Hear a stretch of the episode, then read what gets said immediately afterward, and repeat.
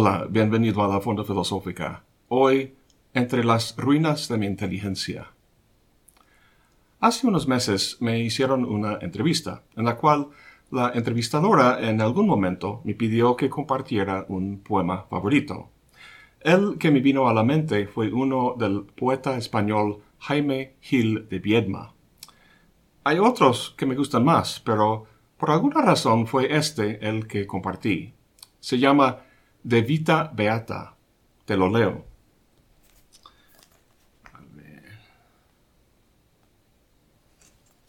Dice, en un viejo país ineficiente, algo así como España entre dos guerras civiles, en un pueblo junto al mar, poseer una casa y poca hacienda y memoria ninguna. No leer, no sufrir, no escribir, no pagar cuentas, y vivir como un noble arruinado entre las ruinas de mi inteligencia. Le comenté a la entrevistadora que de alguna manera me identifico con el narrador del poema. Y ella me dijo, Maestro, ¿cómo cree? Yo no veo su inteligencia en ruinas, sino al contrario. No recuerdo bien qué le respondí en la entrevista, pero he vuelto a pensar en ese poema últimamente por un libro que acabo de leer. Se llama El gato pardo, de Giuseppe Tomasi de Lampedusa. La novela cuenta la historia de la familia aristocrática de Salina y de su patriarca, el príncipe Fabricio. Tiene lugar en el siglo XIX, durante el proceso de la unificación de Italia, lo que los italianos llaman el risorgimiento. Es que durante muchos siglos, la Italia que conocemos hoy en día era un conjunto de pequeños principados, cada uno con su propio príncipe. En el siglo XIX, este viejo régimen, basado en el rango y el linaje, dio paso a un nuevo orden basado en una combinación de democracia representativa y economía capitalista. Este proceso es el trasfondo de la novela, el cual el lector aprecia a través de la experiencia de don Fabrizio. Este ve cómo esas grandes fuerzas van acabando con el estilo de vida que conocía, dejándole poco a poco precisamente como un noble arruinado. Uno de los detalles interesantes de la novela es que su autor, Di Lampedusa, era el duodécimo duque de Palma y el undécimo y último príncipe de Lampedusa. Básicamente estaba escribiendo una versión literaria de la historia de su familia y de sí mismo. Pero uno no tiene que ser un noble para apreciar esta historia ya que se trata de la vida misma, de la vida que a todos nos toca vivir, la vida con sus diferentes ritmos, etapas y eventual declive. Es una bella y melancólica meditación sobre qué significa vivir. La frase más famosa de la novela la dice un joven que se llama Tancredi. A don Fabricio no le gustan esas fuerzas que están cambiando el mundo, el único mundo que conoce. Tancredi le dice, para que las cosas permanezcan igual, hay que dejar que las cosas cambien. Parece un poco contraintuitivo, pero lo que quiere decir es que si uno se opone rígidamente al cambio, el cambio va a ganar tarde o temprano y la transición de un estado al otro va a ser demasiado brusco y destructor. Al ceder un poco, la transición es más suave y no todo se pierde. Bueno, la novela en general y esta frase en particular me llevó a pensar nuevamente en esa entrevista que me hicieron y el poema que compartí, donde el narrador vive, como dice, como un noble arruinado entre las ruinas de su inteligencia. Es un sentimiento que va muy de la mano con la experiencia del don Fabricio de la novela y también con mi propia experiencia.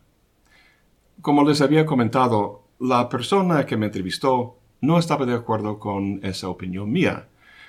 En vez de ruinas, veía mi inteligencia en muy buenas condiciones. Pues espero ahora explicarme un poco mejor.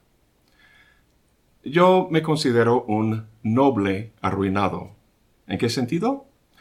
Obviamente no tengo un título aristocrático como tenía Di Lampedusa. Sin embargo, él y yo compartimos un sentido más antiguo de la palabra noble Etimológicamente viene de la raíz indoeuropea no, que significa conocer, como en la palabra nociología. Una persona o una familia noble es una familia bien conocida, conocida quizá por una hazaña de uno de sus miembros o por una obra pública que han hecho. Por asociación, las generaciones posteriores se hacían acreedores del mismo reconocimiento y recibían por herencia el título de noble, como de Lampedusa. Yo también tengo un título, pero no lo heredé, sino que lo gané por méritos propios.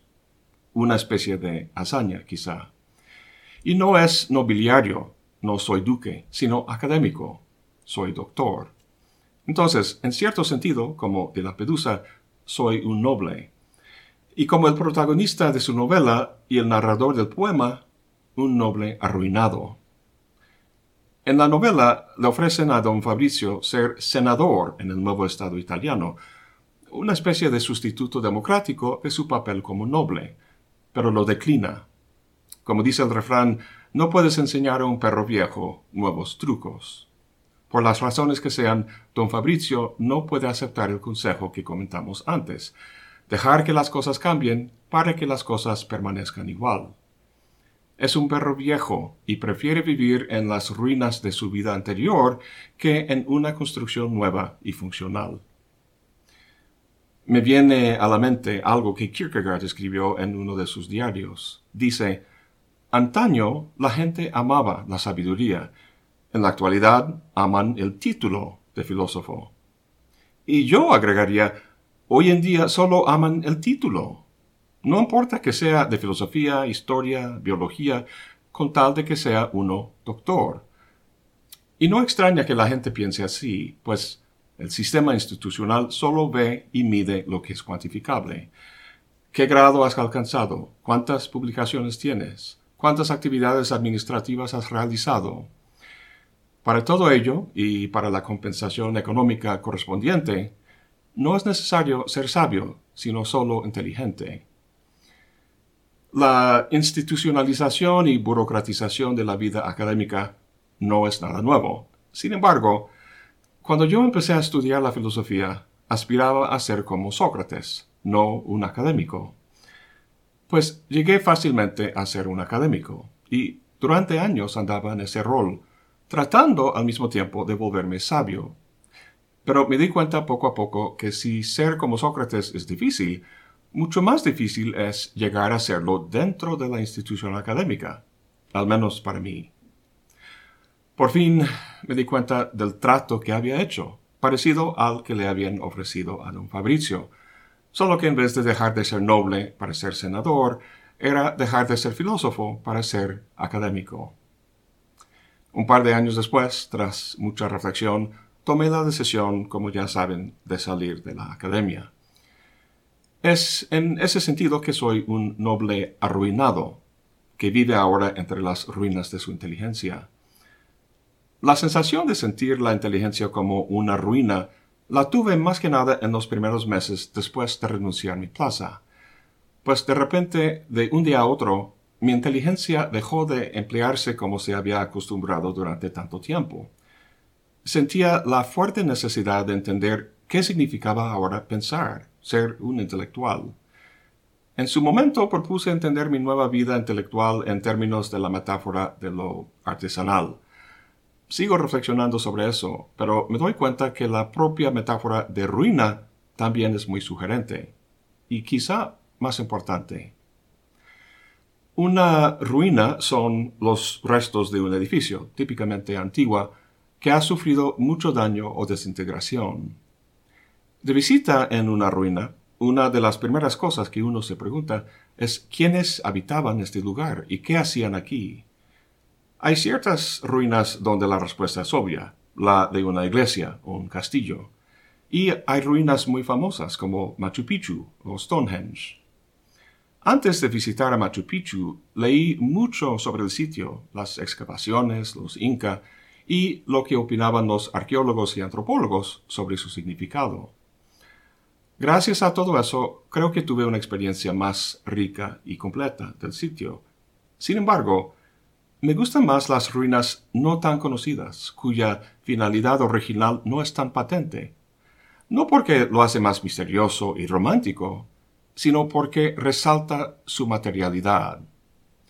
Si nos fijamos en el binomio aristotélico de materia y forma, una edificación está hecha de cierto material, de piedra o madera, por ejemplo, pero estructurada y formada de tal manera que cumpla un fin. No sé, procesar café o suscitar la adoración religiosa. El tipo de ruina que me gusta es donde no se sabe ese fin o forma, donde lo único que queda es la materia.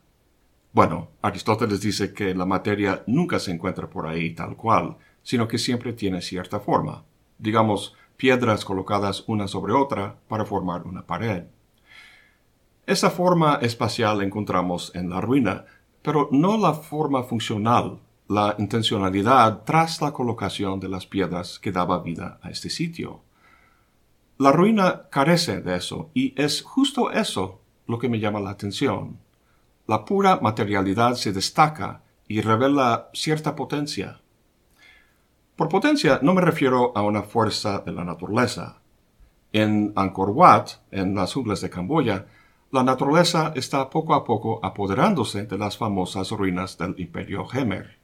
Y justo ahí se distingue la potencia de las ruinas que aún no sucumben, algo colocado entre las fuerzas de la naturaleza y el artificio humano.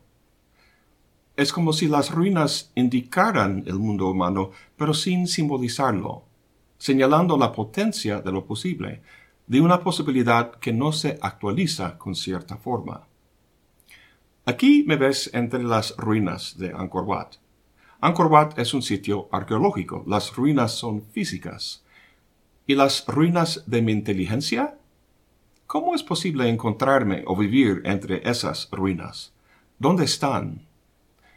He resaltado hasta ahora la materialidad de las ruinas arqueológicas.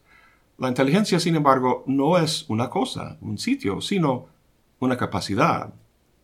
Como los Inca abandonaron a Machu Picchu, yo he abandonado mi inteligencia, he abandonado una capacidad.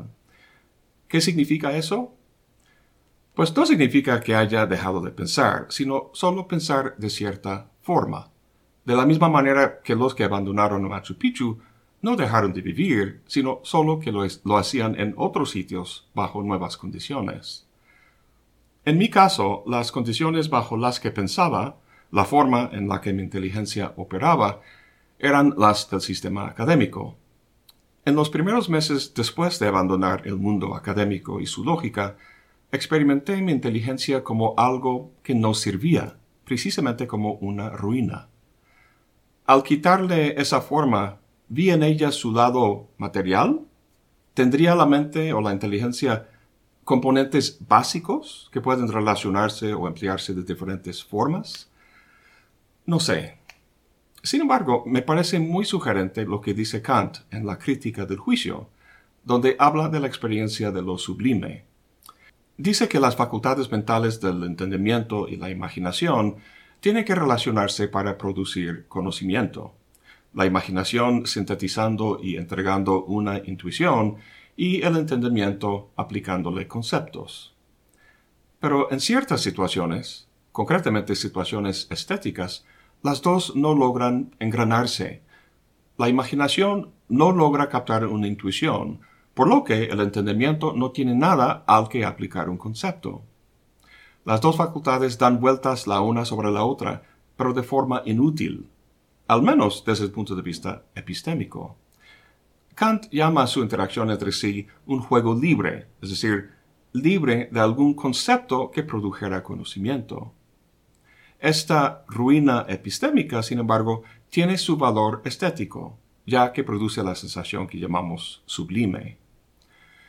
A lo mejor lo que se destaca en las ruinas de la inteligencia no es la materialidad, sino su sublimidad. No sé. Ya estoy empezando a decir tonterías. Quizá todo esto haya sido una tontería, pero bueno, supongo que es propio de un arruinado. La ventaja de vivir entre ruinas es que nadie espera que digas algo importante, lo cual, al quitarle la presión a uno, le permite decir con mucha libertad lo que venga a la mente. Entre ello, muchas tonterías, pero también, muy de vez en cuando, una que otra chispa que enciende la inteligencia de la que brota una belleza como el gato pardo. Ojalá alguien te lo regale esta Navidad, y si no, pues que lo consigas como sea, porque es muy buen libro. Bueno, hoy es el 23 de diciembre. Mañana muchos de ustedes van a estar cenando muy rico con seres queridos. Les deseo felices fiestas y por supuesto, buen provecho.